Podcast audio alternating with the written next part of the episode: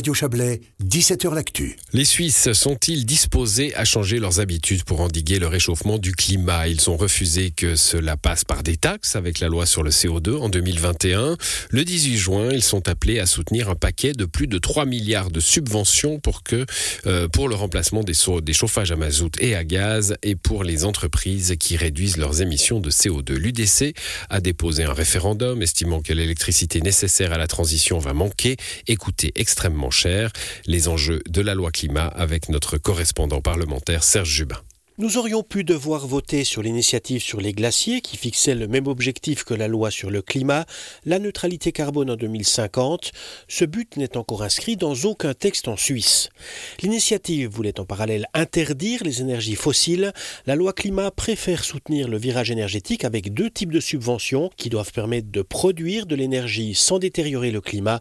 Partisan de la loi, le président des Verts, Balthazar Gletli. Le plus important, c'est certainement le soutien pour les ménages pour remplacer non seulement les chauffages fossiles, mais aussi les chauffages qui consomment beaucoup d'électricité. C'est non seulement climatiquement bon, mais c'est aussi pour l'efficacité énergétique. La deuxième mesure, c'est le soutien à l'économie qui se donne des plans concrets pour progresser dans le but net zéro. Et c'est là où on fait en fait l'économie partenaire et pas adversaire de cette transformation. La Confédération est donc prête à injecter 3,2 milliards en 10 ans complément au soutien des cantons, la conférence des cantons soutient aussi la loi climat, son représentant le valaisan Roberto Schmidt. Les dernières dix ans, on avait une moyenne à peu près 200 millions par année dans les cantons qui ont mis à disposition. Aujourd'hui, on a déjà à 600 millions, ça veut dire que ça augmente.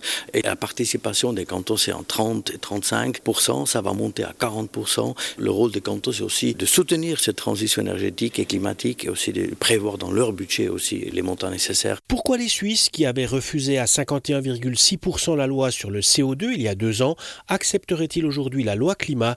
La libérale radicale vaudoise Jacqueline de Quattro. La loi CO2, il y avait des interdictions et des taxes. Le peuple suisse a clairement dit qu'il n'en voulait pas.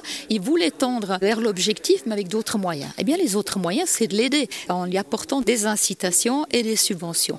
Et c'est maintenant avec ce moyen-là, avec la carotte plutôt que le bâton, que nous voulons prendre nos responsabilités. L'UDC ne veut pas de cette loi climat qui prétend pourtant renforcer la sécurité énergétique.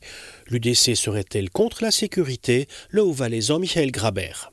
C'est le titre de la loi qui dit ça, mais c'est bien sûr pas le cas. C'est justement le contraire qui est le cas. Avec cette loi, on a besoin de beaucoup plus d'électricité qu'aujourd'hui. Et déjà aujourd'hui, on a des problèmes avec l'électricité. On n'en a pas assez. Et puis, en ce qui concerne le climat, personne qui est vraiment sérieux croit que nous, on change quelque chose au climat ici, dans la petite Suisse. L'UDC a donc déposé un référendum avec plus de 100 000 signatures, deux fois plus que nécessaire. Mais elle est presque seule à rejeter la loi, la fêtière paysanne de l'USP recommande le oui. Le paysan, parlementaire UDC fribourgeois Pierre-André Page, votera pourtant non. Les agriculteurs sont les premiers touchés par cette loi parce qu'on utilise des machines, des grands véhicules pour travailler dans nos champs, des tracteurs, des moissonneuses batteuses, et finalement les coûts vont exploser. Coalisé avec l'UDC, Gastro Suisse et son président Casimir Platzer, qui craint un renchérissement trop fort de l'électricité. Cette loi va provoquer des investissements euh, incroyables pour nos membres. Comme la sécurité d'approvisionnement n'est pas garantie, il faut penser que les prix de l'électricité vont exploser. On a eu ça un petit peu l'année passée, mais je pense que ça va devenir encore beaucoup plus grave. Le Conseil fédéral recommande l'acceptation de la loi climat. Le ministre de l'Environnement Albert Rusty avait pourtant voté non quand il était parlementaire et il faisait partie du comité référendaire.